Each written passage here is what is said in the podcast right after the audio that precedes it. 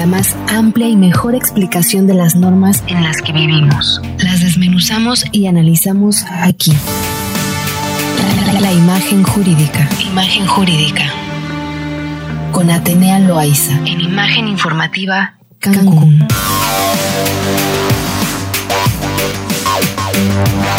Radio Escucha, pues todos los días hay muchísimos temas en los que no nos detenemos a veces en la sobremesa, ni tenemos oportunidad en nuestro campo laboral, o por la abrumadora cantidad de actividades tampoco las compartimos con otras personas. Sin embargo, son temas de gran interés, de gran importancia, que afectan nuestro bolsillo, que afectan la vida en general y nuestro entorno, por supuesto, social. Muchas de ellas están contenidas precisamente en esta sección tan importante para nosotros en imagen informativa, que es imagen jurídica. Y por eso me da muchísimo gusto saludar a la maestra en Derecho, Atenea Loaiza Chimal. Atenea, buenas noches ya. Gusto en saludarte.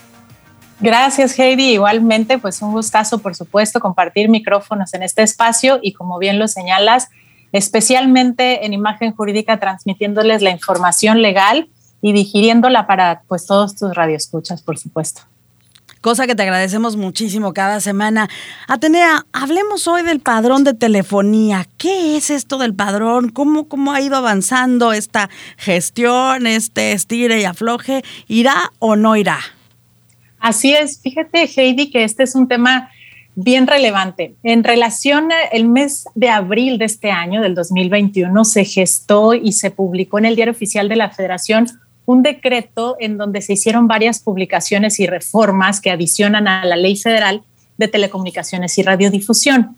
Específicamente llamó mucho la atención el capítulo en la que crea o da vida a este padrón nacional de usuarios de la telefonía móvil.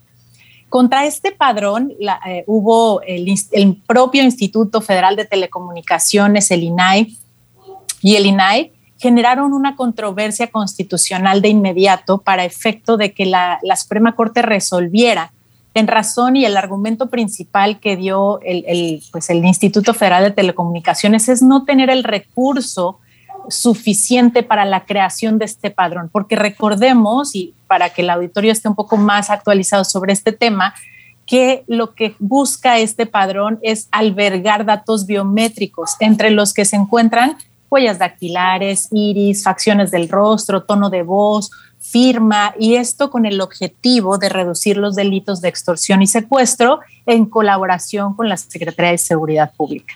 Entonces, esta es la finalidad de este padrón.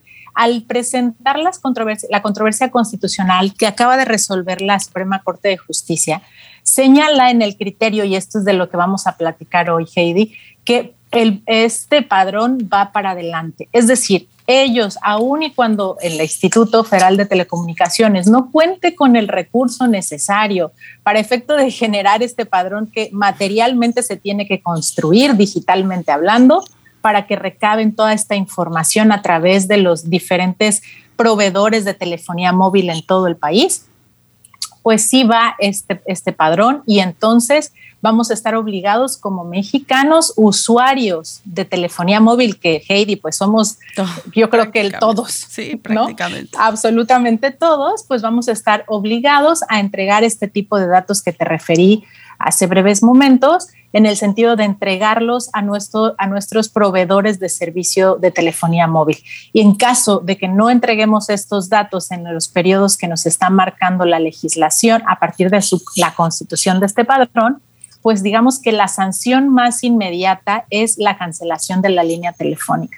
Así de, breve, de, digamos, de bravos están con las sanciones en este sentido, de que si no te haces, no te das de alta con el registro, ante el registro de este padrón, simplemente te cancelarán tu línea telefónica y bueno, es algo que también se ha puesto sobre la mesa y el debate legal si esto en algún punto no violenta tu derecho al, al acceso a la comunicación. Claro, ¿no? claro. Entonces, pues en ese sentido, Heidi, esta, esta resolución de la Suprema Corte eh, dictada apenas el 24 de noviembre genera bastante polémica en el sentido que ahí en los meses de abril, mayo, se presentaron una lluvia de amparos en los tribunales especializados de telecomunicación y competencia económica en la Ciudad de México.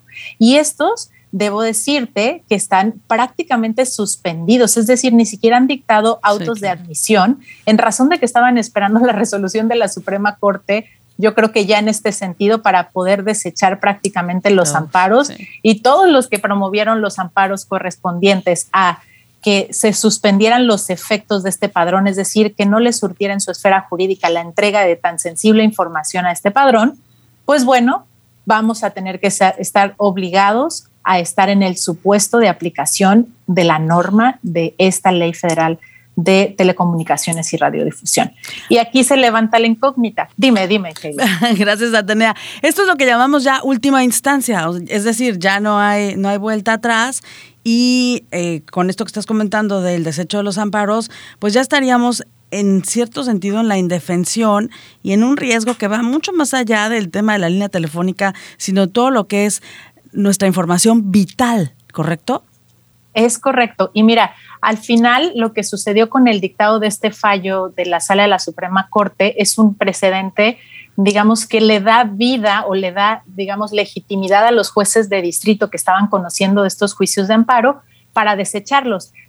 te recordarás que en alguna mañanera nuestro, nuestro titular del Ejecutivo, cuando se, cuando se dio toda esta reforma, estaba criticando duramente a uno o dos jueces que habían concedido suspensiones en contra de este padrón. Entonces fueron excepcionales estos dos o tres jueces que, que concedieron suspensiones provisionales, porque ya los siguientes amparos que se fueron promoviendo fueron en el sentido de desecharlos y no conceder incluso ningún tipo de suspensión. Con este fallo de la Suprema Corte, pues lo que está haciendo es confirmar el sentido de en su momento lo que dictó un juez de distrito especializado en, competencia económica y telecomunicaciones, por lo tanto esta lluvia de amparos promovidos y pendientes de resolverse van a ir en el sentido de no conceder la suspensión y por supuesto en su momento desecharlos en razón de que no existe un primer acto de aplicación.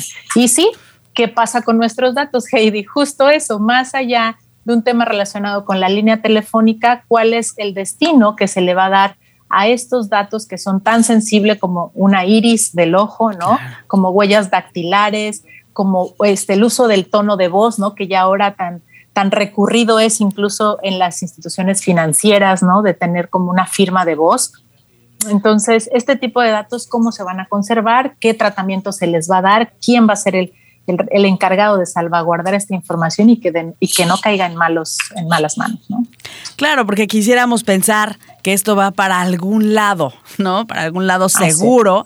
Sin embargo, desafortunadamente, hoy mismo vemos eh, una gran cantidad de hackeos, por ejemplo, de WhatsApp, y, y todo lo que eso implica. Apenas estamos hablando de una simple y sencilla cuenta de WhatsApp, pero que tiene muchísima información personal de cada uno de los usuarios. Imaginemos entonces cuando, como bien dice Atenea, el iris, la huella dactilar y todo lo que para nosotros es vital, es decir, de lo que depende nuestra vida de lo que depende nuestra familia, nuestras cuentas bancarias, toda la información que tiene que ver con lo que hacemos todos los días y con nuestro patrimonio, pues que esto esté en riesgo.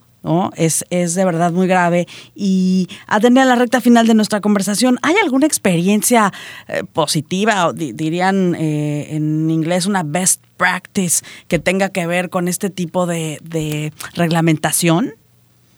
Pues mira, la realidad de las cosas es que es un, es un padrón inédito propuesto pues en el Estado mexicano, en el sentido de que englobar en un padrón nacional, y, y su nombre lo dice tal cual textual, dice Padrón Nacional de Usuarios, no se ve replicado en ningún otro país, en razón de que es una información tan sensible, Heidi, que resulta una bomba de tiempo de quien la tenga. Hemos sabido de, de, cuestiones de incluso grandes empresas dedicadas a las redes sociales que han estado en controversias importantes por la transmisión de cierta información que uno mismo como usuario le entrega a la plataforma digital, vamos a llamarlo así. Imagínate un padrón nacional que tiene como objetivo, según el Ejecutivo, generar una base de datos para evitar delincuencia organizada, secuestros, etcétera, pero pues quién la va a manejar, quién va a ser el encargado, quién nos va a asegurar que esa información va a estar resguardada y que no vamos a tener pues problema en darles nuestro domicilio,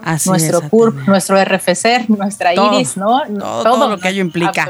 Uno quisiera que México fuera pionero en cosas que no se hacen en otros países, pero no sé si esta sea la adecuada. Atenea, te agradecemos muchísimo tu tiempo y te esperamos la próxima semana. Ha sido un gusto compartir contigo los micrófonos.